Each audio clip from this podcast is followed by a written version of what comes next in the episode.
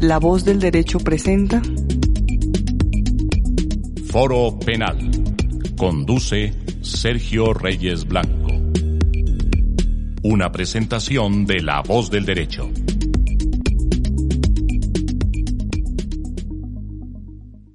De regreso en La voz del derecho con Foro Penal. Hoy vamos a continuar hablando del proyecto de reforma que el gobierno ha presentado al Congreso de la República para realizar una serie de modificaciones y ajustes al sistema penal colombiano. Hemos venido conversando en programas anteriores sobre las eh, modificaciones que se presentan en torno a la eh, reacomodación de ciertas conductas eh, existentes hoy como delito en nuestro estatuto represor y que el gobierno pretende eliminar. De igual manera, la humanización del sistema penitenciario a través de una serie de, medidas que se incorporan para generar unas formas más eh, prácticas y más eh, ajustadas a la realidad eh, nacional, como lo es el hacinamiento, que requiere la intervención pronta del gobierno para dar cumplimiento a lo ordenado por la Corte Constitucional. Y de igual manera se incorporan modificaciones al Código de Procedimiento Penal, a nuestra normatividad adjetiva, en el sentido también de ajustar ciertas cosas para hacer mucho más efectiva la posibilidad de que las personas gocen de algunos beneficios. Y de eso nos vamos a dedicar en la jornada de hoy. Nos acompañan, eh, como es tradición ya, nuestros miembros permanentes de la mesa, el doctor Daniel Largacha Torres y el doctor Daniel Tawada. Y hoy una invitada muy especial, muy querida por todos, muy conocida en el medio del derecho penal, en el medio académico, que es la doctora Ángela Bernal, abogada penalista, eh, profesora de la Universidad eh, Javeriana y muy reconocida en el ámbito del derecho. Vamos a concentrarnos en analizar esas modificaciones que el proyecto plantea en torno a la ley 906 de 2004. Y en ese sentido, eh, quisiera que iniciáramos eh, de manera ordenada tal como lo establece el proyecto. El proyecto lo primero que eh, presenta es una modificación al artículo 301 de la ley 906 de 2004 que establece la posibilidad de que se em, de que cuando una persona es sorprendida y aprendida en la comisión de un delito, es decir, lo que conocemos como la flagrancia, pues se haga merecedora de un beneficio eh, de rebaja en la pena cuando acepta los cargos. Eso en principio la ley 906 lo estableció con una rebaja del 50% eh, de manera general, pero posteriormente hubo una modificación que estableció que esa rebaja de pena cuando eh, la persona era capturada en fragancia, pues no podía obedecer al 50%, sino que quedaba en una cuarta parte del, del, beneficio que la ley establecía. Y esto con una argumentación de que la flagrancia, pues, hacía que fuera mucho más fácil demostrar la responsabilidad de la persona en la comisión del ilícito y era tal vez la razón por la cual se, eh, se, determinaba esa modificación en el quantum de la rebaja. El proyecto elimina ese parágrafo del artículo 301 que establece que la persona que incurre en las causales anteriores solo tendrá una cuarta de beneficio de que trata el artículo 351. Entonces, esa, esa eliminación del parágrafo del artículo 301, pues yo creo que para muchos es, es bien recibida pero quisiera saber si para la mesa también, porque en su momento, cuando se presentó eh, o se, o se eh, incorporó ese parágrafo como tal, eh, pues hubo reacciones a favor y reacciones en contra.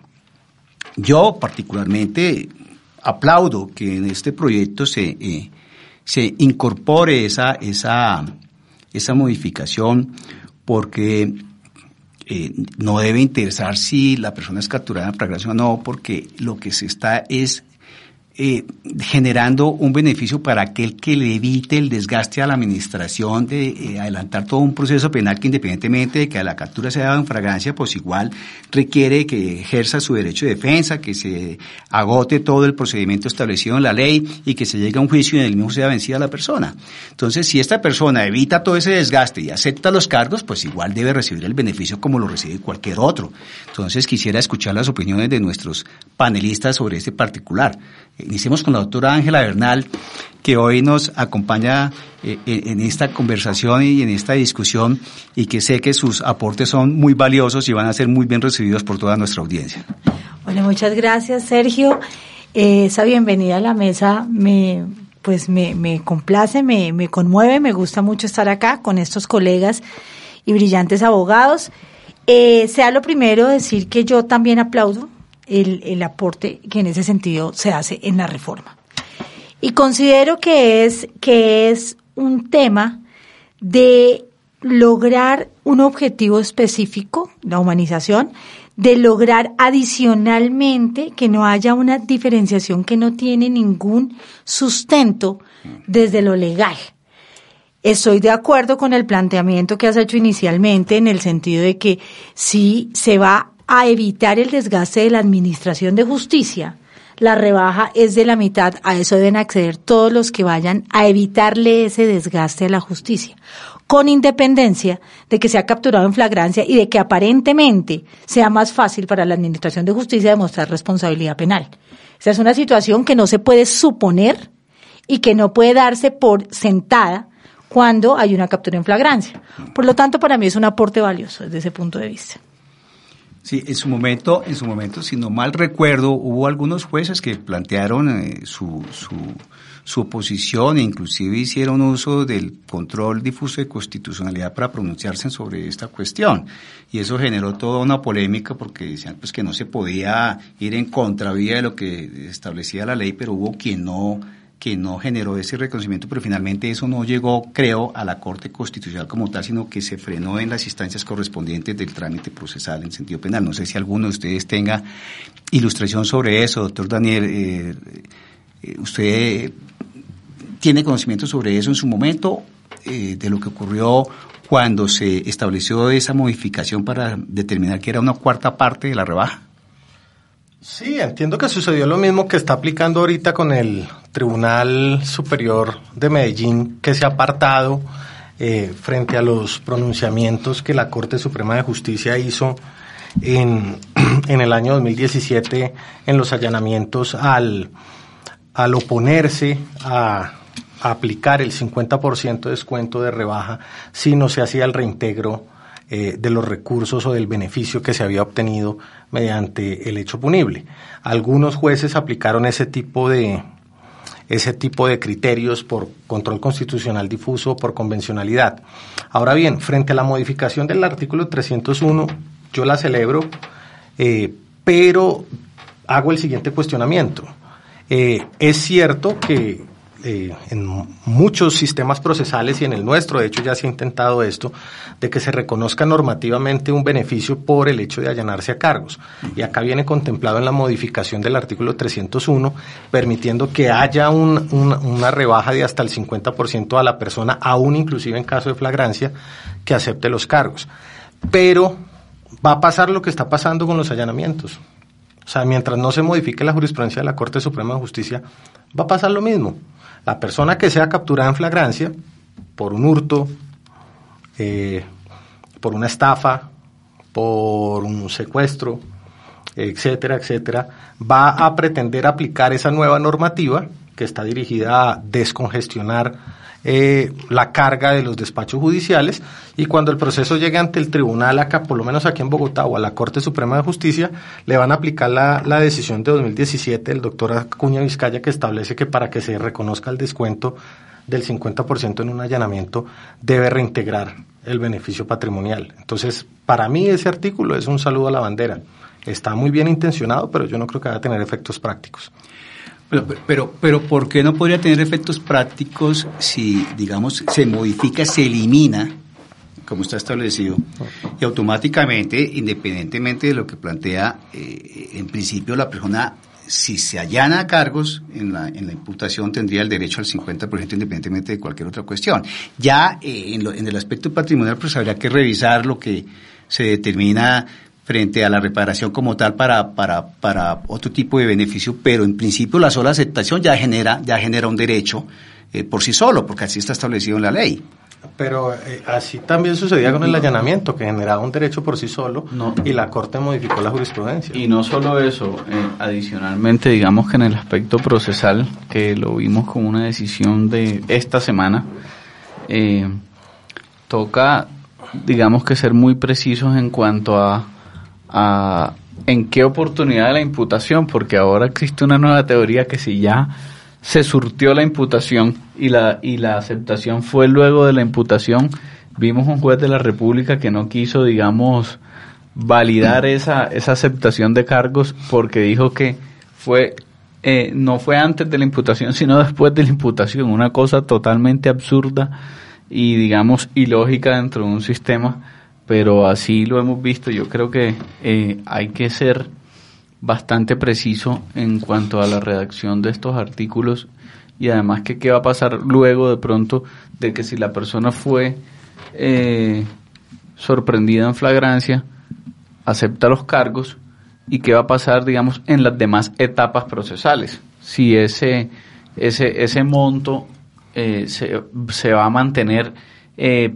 por un 50% hasta cuándo o si se va a ir degradando dependiendo si no acepta cargos e-, en esa etapa y los acepta después.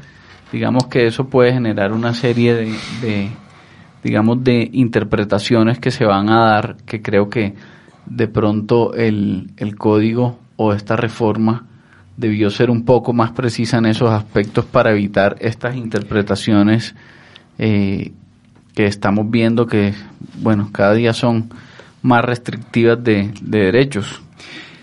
Sí, digamos que, siempre que hay una modificación, una reforma al código, surgen diferentes posturas. Y en el desarrollo y en la práctica también se van presentando eh, dinámicas propias del procedimiento que van, que van haciendo que, que surjan posiciones y unas se definen en, la jurisprudencia. Pero en principio la modificación normativa, pues creo que todos lo aplaudimos, creo que todos estamos de acuerdo, es, es, esta, esta mm, discriminación, digámoslo así, de darle un tratamiento diferente a quien es capturado en flagrancia frente a cualquier otra persona infractora de la ley, pues hace que se viole el principio de igualdad, en, principio, ¿cierto? Doctor Daniel y doctor Ángela. Sí, yo quería, ah, digamos, concretar mi crítica en lo siguiente. La modificación normativa es importante. Sin embargo, yo creo que en su implementación o frente al fin que tiene esta modificación, que es tanto humanizar el proceso como permitir que los despachos judiciales se puedan concentrar en las conductas que tienen un mayor impacto social, digamos, frente a unas lesiones personales, digamos, no tendría uno el cuestionamiento que ha planteado la Corte Suprema de Justicia de que se debe asegurar la devolución de los dineros percibidos en el delito. Supongamos que no, y ahí podría tener, eh, ser eficiente esta norma en el sentido en que tanto la persona que decida, así no haya sido capturada en flagrancia, allanarse a los cargos tendrá un 50% de descuento como quien en flagrancia decida hacerlo. Ahí puede haber un avance. Pero si miramos los, lo, lo, la mayor cantidad de conductas que son investigadas en nuestro país son o los delitos sexuales hoy en día, que no permiten este tipo de, de mecanismos, ¿sí? Exista o no exista flagrancia, es decir, va a seguir existiendo ese gran volumen de procesos. Y lo otro son los delitos contra el patrimonio económico o los delitos contra la administración pública. En, en los dos existe que apropiación de unos dineros, apoderamiento de unos recursos. Entonces, lo que podría llegar a plantear cualquier juez de la República en virtud de la de la SP 1449-62017 de, de 2017, ¿sí? que es la que consideró que los allanamientos permití, pertenecían al género de, las, de los preacuerdos, es que cualquier juez va a decir, bueno, perfecto, usted fue capturado en flagrancia, el nuevo 301 le permite allanarse, pero ¿dónde está el reintegro de los dineros? Ahí es donde yo creo que va a estar el problema. Y es un tema jurisprudencial, no normativo. Sí, y, bueno, pero ahí con lo, con, lo, con, lo, con lo que planteas también podríamos llegar a otra discusión y es en los delitos contra el patrimonio. Además del beneficio, se aplicaría lo que establece el 269 cuando se ve el reintegro de los, de, los, de los dineros. Entonces, ahí habría que jugar si eso realmente genera un, un aumento del beneficio o no. Porque una persona que comete un delito contra el patrimonio. Es capturada en flagrancia, acepta los cargos, se le da el 50% y además restituye en caso de que haya eh, de que haya obrado en coparticipación y las otras personas hayan huido y se hayan y hayan huido con la con el dinero o con la cosa repara pues tendría también el beneficio que establece el 269 ah claro. Pero entonces es, es, es una digamos es una aplicación compleja porque requiere conjugar dos normas para que sea absolutamente eficaz y eficiente la nueva norma. Vuelvo y te digo, yo lo aplico, pero tiene ese inconveniente práctico que de pronto quienes están detrás del proyecto no lo han eh, advertido. advertido, no lo han percibido. Yo creo que esa podría ser una talanquera. Doctora Ángela.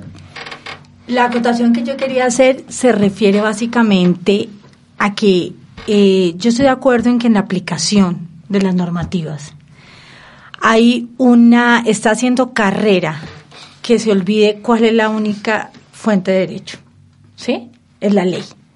Entonces, ¿qué es lo que ocurre con, este, con esta problemática? Con la carrera de que por línea jurisprudencial, pero es real, como lo menciona el doctor Daniel, porque es real, lo vivimos los litigantes todos los días en los despachos, eh, la ley se deja de lado. No, la ley es objetiva y es clara. Está diciendo, en audiencia de imputación usted acepta cargos, tiene rebaja el 50%, aun cuando esté en flagrancia que por línea jurisprudencial la aplicación implique otro tipo de cuestionamientos es dejar de lado lo que debe hacer carrera real y es que la ley se aplica de manera directa porque la producción legislativa es la única fuente de derecho penal. Esa era la acotación que quería hacer. Mm, doctor Daniel. No, totalmente de acuerdo, totalmente de acuerdo. Nosotros eh, en Colombia, quienes estamos día a día en los despachos judiciales, estamos siempre afanados por buscar qué fue lo que dijo la Corte Suprema o la Corte Constitucional, el último pronunciamiento frente a un tema en específico y si varió o no varió su postura.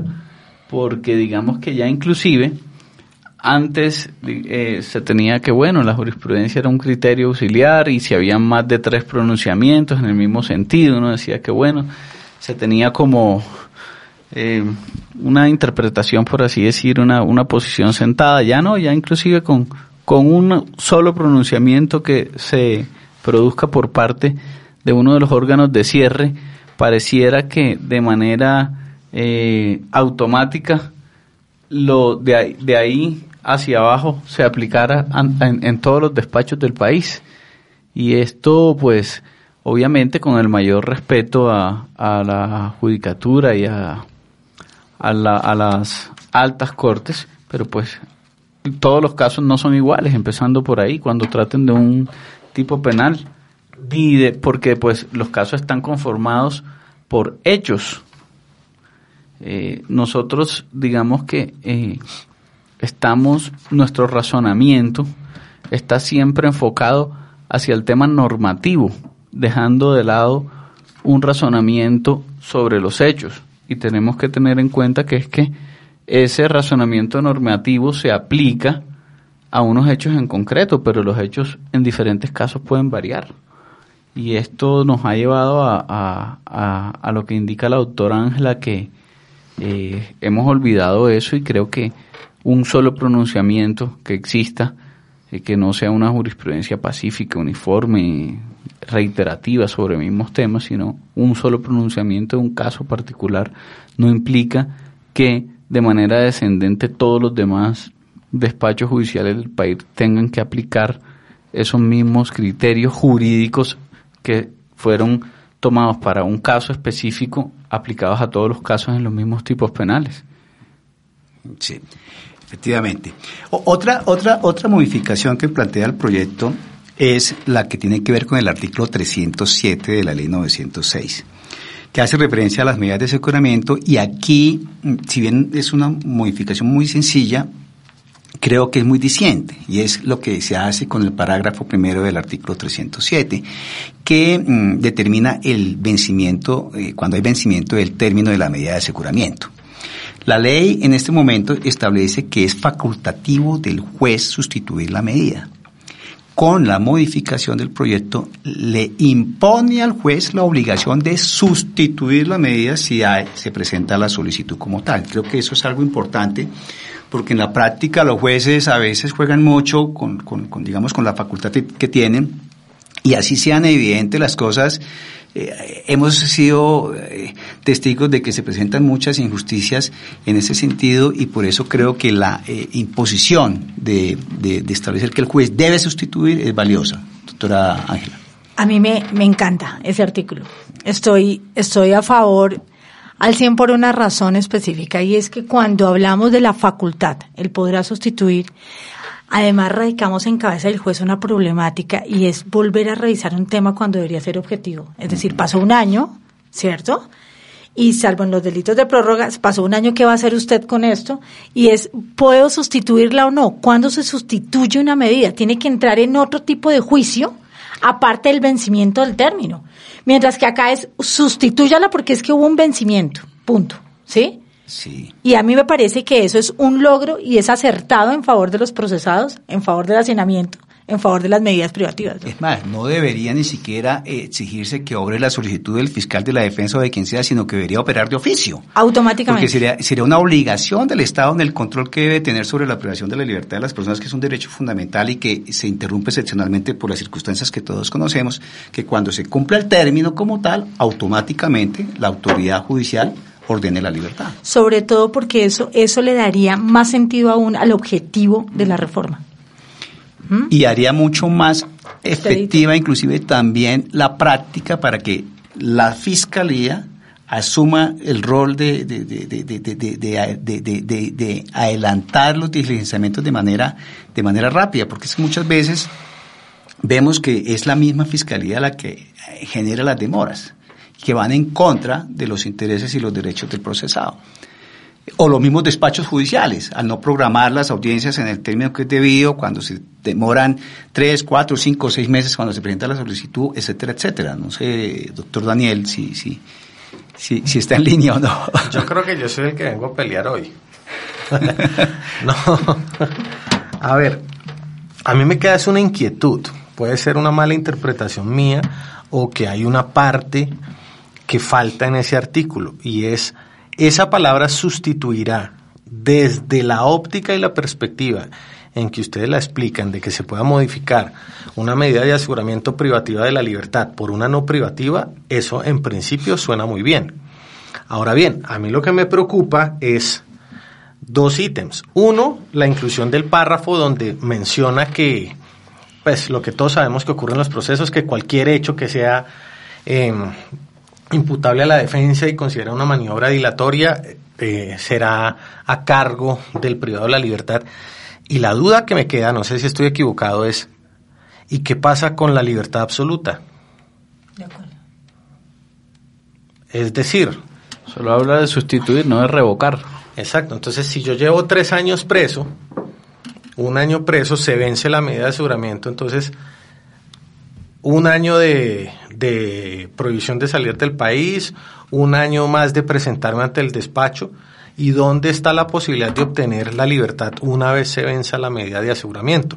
Entonces, eh, no sé si es que es un error de redacción y lo que ellos pretenden es dar la oportunidad de que, de que si se va a, si se vence el término, se, se, se sustituya por una no intramural, pero me parece que si no es así, y lo que se está diciendo es, son digamos, en, en, la hipótesis es un año privado de la libertad y el juez sustituirá, es decir, obligatorio, deber, mandatorio, por una no privativa de la libertad, significa que una persona de la cual todavía presumimos su inocencia va a estar con medida de aseguramiento que de alguna u otra manera restringe su libertad, ¿sí? restringe la posibilidad de estar en libre comunidad eh, con una medida de aseguramiento impuesta. Entonces, seguimos yendo y, bordeando los límites de, ese, de ese peligrosismo al imponer una medida de aseguramiento. Es una persona que no, no, es peligrosa, entonces está preso, pero aún así no le demos su libertad absoluta, sustitúyale.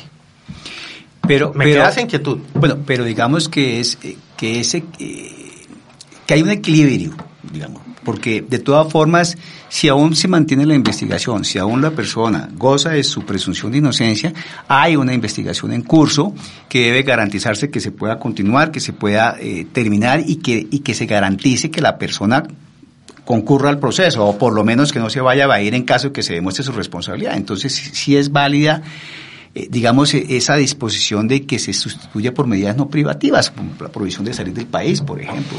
Pero si era suficiente imponerle una medida no privativa, ¿por qué no se la aplicaron desde el comienzo? Por la naturaleza del hecho. Pero entonces no Pues, sería lógico que le, dieras o- por cualquiera de los requisitos. Es que aquí, aquí lo que se está castigando, aquí, aquí lo que yo veo es que se está castigando es la omisión o la desidia o, o la demora en el procesamiento como tal. Entonces, si, si, si pongo la medida por un año o por dos años y se prorrogó y en ese término no se logra llegar a donde se tiene que llegar, pues asuman las consecuencias. Pero deberías entonces darle la libertad y no continuar con otra medida de No, pues la libertad la tiene. La libertad la tiene porque se sustituye la medida privativa de la libertad. Pero es una restricción a la libertad. Todavía.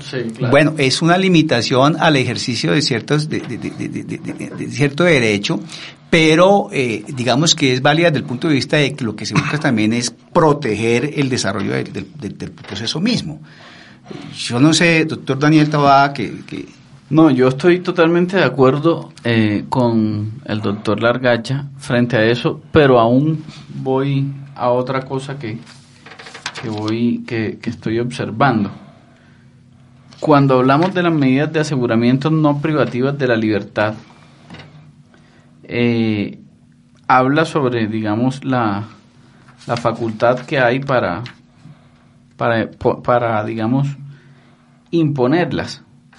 Pero no habla sobre, digamos, lo que vemos en la práctica, mucho los abogados que cuando se impone una medida no privativa de la libertad, se extienden el tiempo casi que, mejor dicho, durante, eh, a lo largo de todo el proceso. Y cuando usted va a que la revoquen, vienen y le prácticamente el argumento de muchos de los jueces es que no existe un término legal para eh, Para- para pa- las no privativas. para para revocar las no privativas de la libertad entonces yo creo que frente a la revocatoria de la absoluta de la privativa y la revocatoria de las no privativas eh, todavía encontramos alguna alguna digamos ausencia de un pronunciamiento directo eh, en este aspecto el cual pues ya que estamos como lo indica su el, el, el nombre de la reforma, que es humanizar el sistema, eh, tiene que hacerse frente a todo, no solamente frente a las a las privativas y el hacinamiento para una persona, por poner un ejemplo, la prohibición de, de salir del país si tiene familiares en el exterior, es una medida, eh, digamos, re- bien restrictiva. Y si tiene sus hijos estudiando, o hay personas que los hijos están con asilo político en otro país y no pueden salir durante cinco años. Ay, pe- y vaya usted pero, pero ¿en qué usted- medida en qué medida afecta la medida de la no privativa de la provisión de salir del país a una persona que si usted le revisa su, su, su movimiento migratorio nunca ha salido del país No, pero hay- entonces yo creo que hay Pero que es que yo creo eh, que, digamos, hay dos temas que, que nos generan ahí unas respuestas distintas. Eh, nos está diciendo el artículo que pasado un año, ¿qué pasa? O sea, primero que todo, ¿qué pasa pasado un año sin que se haya hecho lo que le toca a la Administración de Justicia? ¿Sí? Lo primero es que si tengo una medida, debería quedar inoperante la medida, y en eso estoy de acuerdo con el doctor Largacha. Inoperante la medida es que si era privativa de la libertad, ya no puedo estar privado de la libertad porque la consecuencia de que sea una más favorable, es decir, cuando me, me impone como funcionario público que debo sustituirla, pareciera que estoy negando la posibilidad de la libertad absoluta. Estoy de acuerdo con el doctor Daniel. Pero hay una cosa, eso es un tema, tampoco puede revocarla, Porque es que la revocatoria tiene un propósito y una argumentación distinta. Yo revoco medida de aseguramiento previa solicitud de la parte. ¿Por qué? Porque no cumplen los desaparecen los fines, ¿cierto? O sea, ya para qué lo tengo guardado, básicamente. Entonces, si eso es así, yo no puedo mezclar esa institución con el tema de que por una falla, porque pues es- está superado un término que la ley ha considerado razonable, tengo una persona privada de la libertad. Y en ese orden de ideas, el, el objetivo, entiendo yo, del proyecto, si es humanizar, ¿sí? Tiene que ser con respecto, con respecto a todas las garantías, incluyendo la libertad absoluta. Tendría que ser la prioridad. Si usted pasa el año, hay libertad absoluta, sino sustituirá por una, por una, perdónenme, no privativa o restrictiva de otros derechos. Bueno, yo creo que, que Pero también pienso yo que pues ya abordando un tema general como está como se está haciendo debe hacerse también frente a la revocatoria de las y de las privativas y de las no privativas, porque es que eh, nosotros en el mundo del litigio lo vemos a diario, hemos visto que inclusive hubo un caso que llegó hasta la Corte Constitucional y la misma Corte Constitucional se pronunció indicando que frente a las no privativas de la libertad no existe un término en específico. Entonces eso queda a- al arbitrio del juez que le que le que, falle y dependiendo de pues de, de su de su postura. Entonces e- este aspecto yo creo que si se va a tocar un tema que va a en ese sentido de humanizar, de eh, propugnar por las garantías de los procesados, tiene que se debería aprovechar la oportunidad para tocar eh, todo lo que tiene que ver tanto con la em, sustitución como con la revocatoria de las privativas y de las no privativas de la libertad. Bueno, Es que- desa- desafortunadamente pues no se abarca en el proyecto esas posibilidades, pero tenemos que, eh, digamos, eh, ser conscientes que la incorporación de esta modificación en el 307 es, es- es valiosa. Sí, es positiva. sí. A mí no me Daniel. gusta. Yo, yo, a ver, a mí del proyecto me gustan muchas cosas. Me parece importantísimo hablar de justicia restaurativa, retomar esos, esos, que de hecho no es nada, nada novedoso, eso es del derecho penal inglés antiguo, que lo estamos retomando hoy en día y nos dimos cuenta que, que funcionaba. Pero eso es muy valioso. El tratamiento penitenciario progresivo, eso es muy valioso. Eso es, esos son apuntes o, o situaciones valiosísimas que hay que destacar en cabeza del Ministerio de Justicia.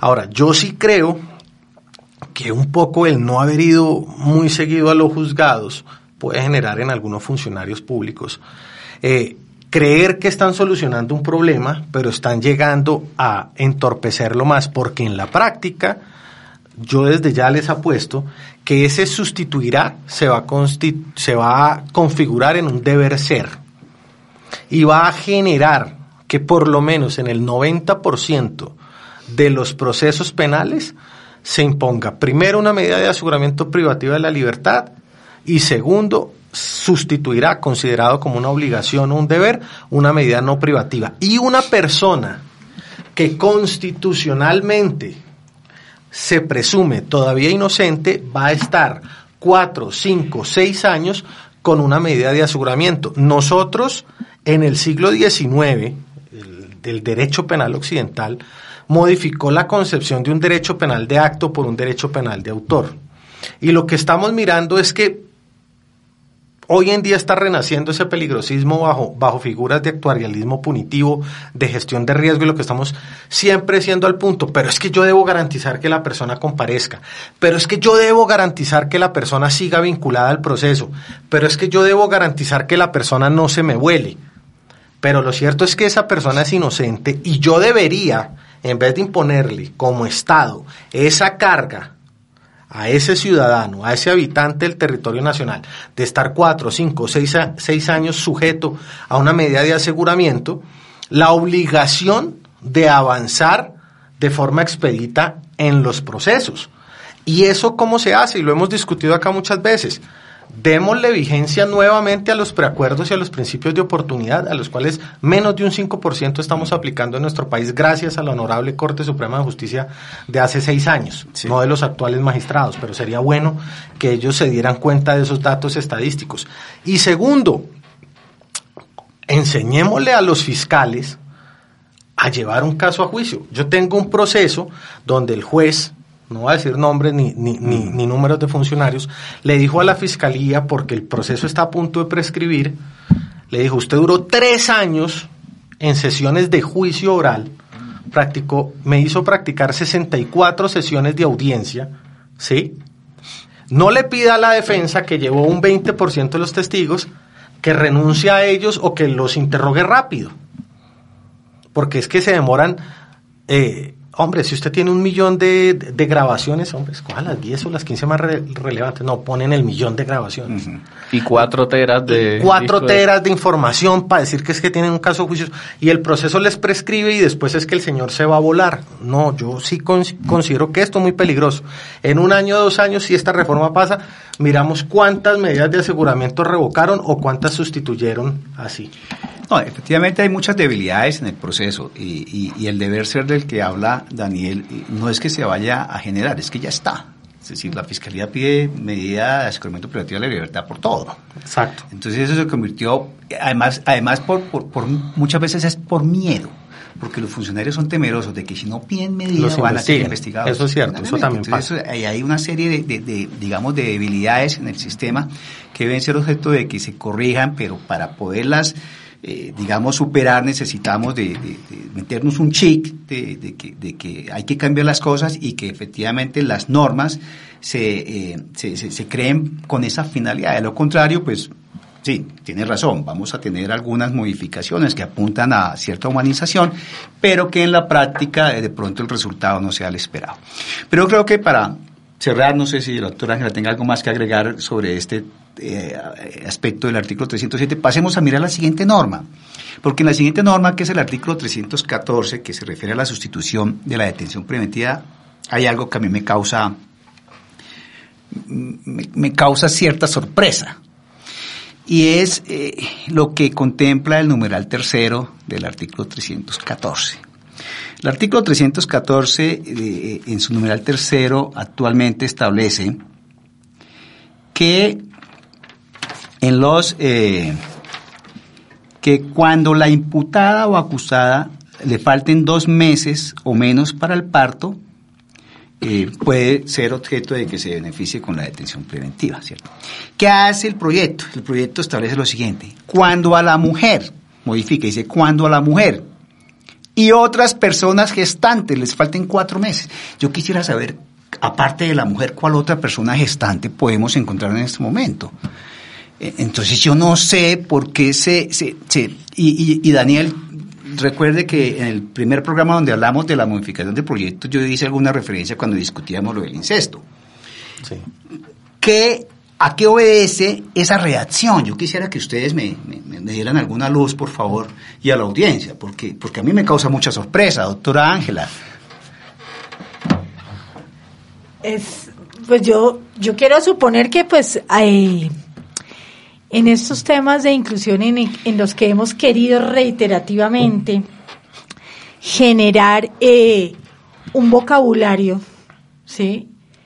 Inclusivo y un, vocabulario en el que, en el que eh, la ley trate de ponerse a tono con lo que, con lo que el contexto sociocultural nos indica, pues sea un error porque es que no, no entiendo que otros seres pueden ser gestantes. Eh, bueno, hasta ahí llega mi, mi condición de abogada, pues, eh, y, digamos, entiendo que la gestación es un proceso además físico, porque una cosa es que eh, dos parejas puedan, dos parejas, eh, perdón, una pareja compuesta con personas del mismo sexo pueda ser, padre, ser padres, es diferente a que sea la persona gestante. La persona gestante es la que tiene un proceso de gestación, por lo tanto es un proceso físico que se atribuye a una mujer físico biológico que está establecido en la naturaleza de la mujer. La mujer es la que puede gestar. Eh, inclusive yo recuerdo una, una película hace mucho tiempo en donde era el hombre el que quedaba embarazado y bueno, pero eso eh, científicamente hasta el momento creo que no se ha podido dar. No sé hasta qué punto eh, en los transgéneros o las personas, hombres que se convierten en mujer y que les operan, realmente le puedan generar esa parte reproductiva. Creo que ahí no se ha avanzado científicamente en eso. Entonces, eh, eh, el incorporar eh, esa, esa, esa calificación de que además de la mujer otras personas pueden ser gestantes, creo que es una imprecisión, creo que es un desatino parte del proyecto y que puede generar, no sé, reacciones como la que, y sorpresas como la que estamos teniendo en este momento en la mesa. Daniel, está también que se habla.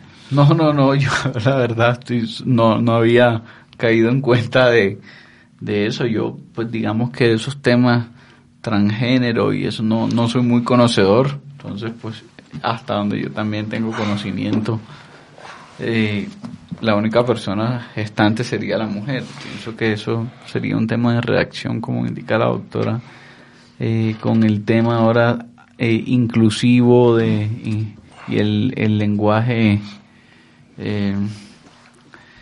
que incluye, bueno, todo tipo de, de géneros y hasta, bueno, ya los temas binarios, no binarios, todo esto, tema que yo desconozco, pero, pero sí, eh, es al menos cuanto, cuanto más llamativo esa redacción.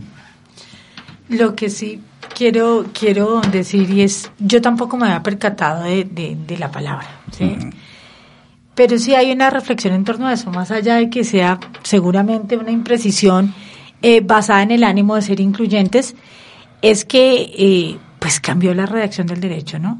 Eh, cambió la redacción del derecho, es decir, de lo que mi conocimiento absolutamente pobre sobre el tema, pues entiendo que, que hay tres ámbitos, sexual, romántico y de género, y esto genera toda una diversidad de personas que se sienten o que son, y por lo tanto, pues esto es un indicativo de que la norma no está. Las normas van a tener que cambiar, ¿no? En el lenguaje.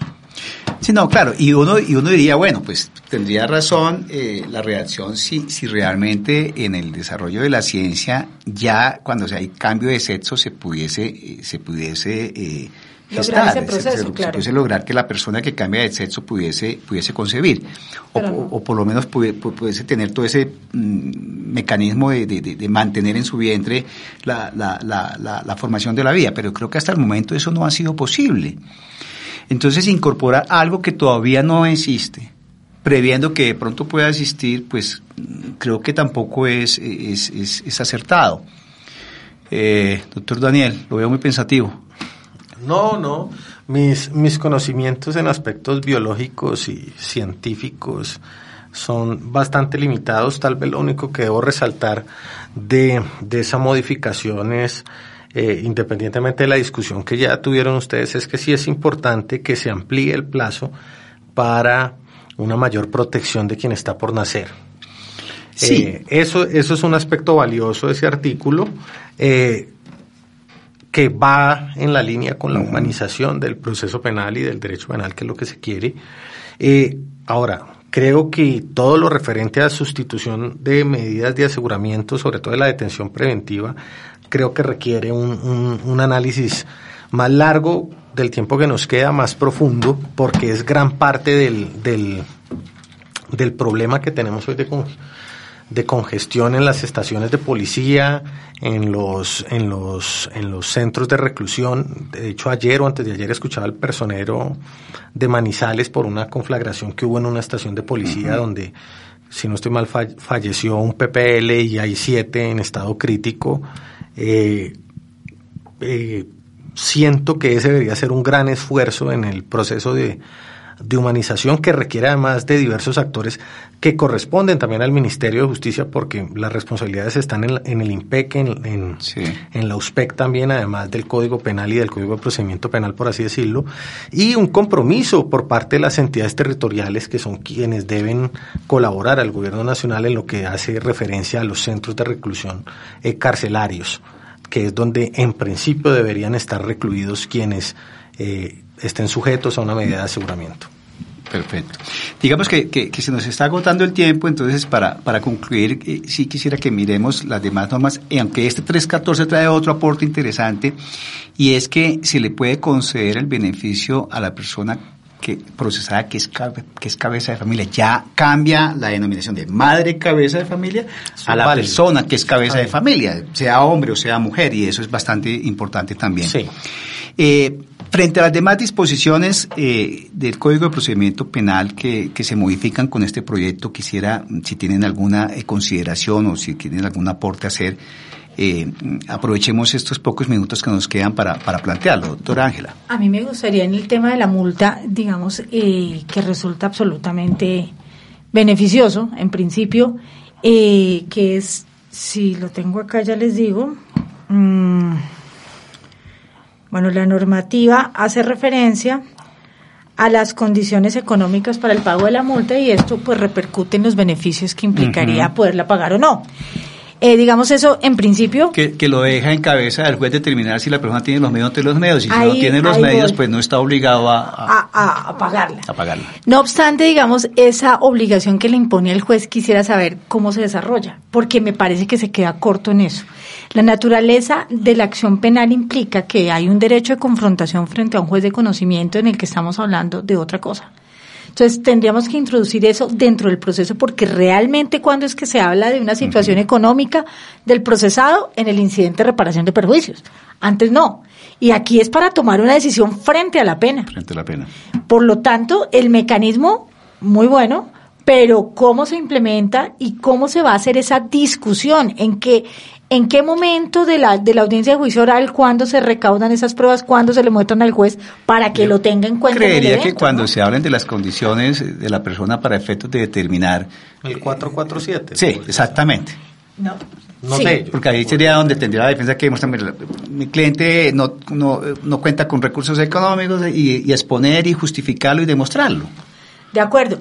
Denaturalizando en mi concepto un poco el criterio de lo que se debe perseguir en, en, el, en, el, en, el, en el juicio oral y dejándole al juez la posibilidad de que de qué manera, porque está muy abierto en el, en el tema, el juez puede tener la opinión de que, por ejemplo, tiene recursos suficientes. Si estamos hablando de situación de pobreza absoluta, es fácil, digamos, la, ponerlo en evidencia frente al juez. Sí. Pero si es un tema relativamente de opinión del juez de considerar si puede o no pagar la multa, eh, me parece que los criterios no pueden ser ambiguos en ese punto, porque es que es un punto álgido, es un punto de la pena, es un punto que, que si el juez considera que no tiene los recursos, pues no va a esa pena. En ese orden de ideas me parece que el criterio debería ser más cerrado y decir cómo específicamente lo tabulará el juez. Sí, Ahí ya tendremos que esperar a ver cómo sale el proyecto, qué pasan las discusiones, si la norma pasa tal como se establecía o si en el curso de las discusiones se incorporan esas modificaciones que tanta eh, preocupación y duda nos generan. Eh, para terminar, doctor Daniel, ¿algún aspecto puntual de las diferentes disposiciones del Código de Procedimiento que se modifican? No, más allá de eso, digamos, yo celebro que se esté buscando humanizar el proceso penal. Creo que la intención del Ministerio de Justicia es es loable, es válida, es interesante y es oportuna además. Yo invito es a que eh, eh, procuren hacer lo que rara vez se ha hecho en nuestro país, o por lo menos yo no tengo memoria, a que cuando se haga una reforma de estas no se queden simplemente en los escenarios eh, del Ejecutivo o, o, con consejos de política criminal que generalmente no están compuestos por personas que, que vivan del litigio o que hayan litigado lo suficiente eh, quién le ha preguntado a un juez promiscuo qué problemas tiene y qué se debe modificar o cómo humaniza el proceso, quién le ha preguntado a un juez de garantías, a un juez del circuito, a un litigante, a un fiscal local. Yo creería que ese es un camino fundamental que en algún momento tiene que recorrerse. Eh, mientras tanto van a seguir saliendo soluciones que pueden estar bien intencionadas, pero que van a carecer de, de coherencia y de practicidad. ¿sí? Eh, y esperar, lo cierto es que tenemos un sistema acusatorio en nacimiento. En Estados Unidos pasaron más de 100 años para que por fin la Corte Suprema de Justicia empezara a tomar una posición garantista, ¿sí? la Corte de Warren en los 50 eh, en 1950 con los fallos que salen después en, de Miranda, etcétera. Entonces aquí sí es eh, nuestros, nuestra corte todavía decide con la ley 600 en la cabeza, hay que dar un proceso, terminar ese proceso de culturización jurídica, pero yo os invito a que esas reformas vengan desde abajo y no, y no desde arriba. Perfecto, doctor Daniel Tobada. No, yo por último, digamos que eh, me parece también importante eh, impulsar el tema de la mediación. Pienso que a veces el estar inmersos dentro de ciertos procesos hace que estos sean lentos, que sean eh, paquidérmicos y que por vía de la mediación se pueden resolver muchos de los asuntos de contenido patrimonial, de temas eh, que involucran bienes jurídicos, digamos, eh, que se pueden mm, mediar sin, sin mayor problema y vemos que no es un, un mecanismo que en realidad sea muy usado. Pienso que en ese aspecto es valioso eh, la intención también que trae el código de procedimiento y que espero que no se quede solamente en, en letra en la reforma, sino que en realidad se le dé una aplicación real y concreta en la práctica. En la práctica, así es. Doctora Ángela, el proyecto respecto a su preocupación frente a la multa plantea las dos posibilidades, porque dice, el juez se abstendrá de imponer la pena principal de multa en los casos que acompaña a la pena de prisión cuando considere que esta no es proporcional, necesaria o racional. Es ahí, en ese momento facultativo del juez cuando aprecia que no es ni proporcional, ni necesaria, ni racional. Pero además también podrá eh, abstenerse de imponerla cuando se advierta o se demuestre que la persona condenada tiene una situación socioeconómica que imposibilitará el pago de la misma. Entonces creo que ahí están planteadas las dos posibilidades. En ese sentido, digamos que, que, apunta hacia la, hacia la preocupación que, que, se, que se exponía. Bueno, yo creo que con esto podemos dar por superado el programa el día de hoy, creo que nos hemos tal vez pasado algunos minuticos, pero mm, era mm, justificado toda vez que el tema es bastante interesante para nosotros y para todos quienes de una u otra manera se interesan en el derecho penal. Muchísimas gracias, doctora Ángela, de nuevo doctor Daniel y doctor Daniel por su acompañamiento en el desarrollo de esta jornada y quedamos presto a una nueva oportunidad para seguir discutiendo sobre derecho penal. La voz del derecho presentó Foro Penal. Condujo Sergio Reyes Blanco. Una presentación de La voz del derecho.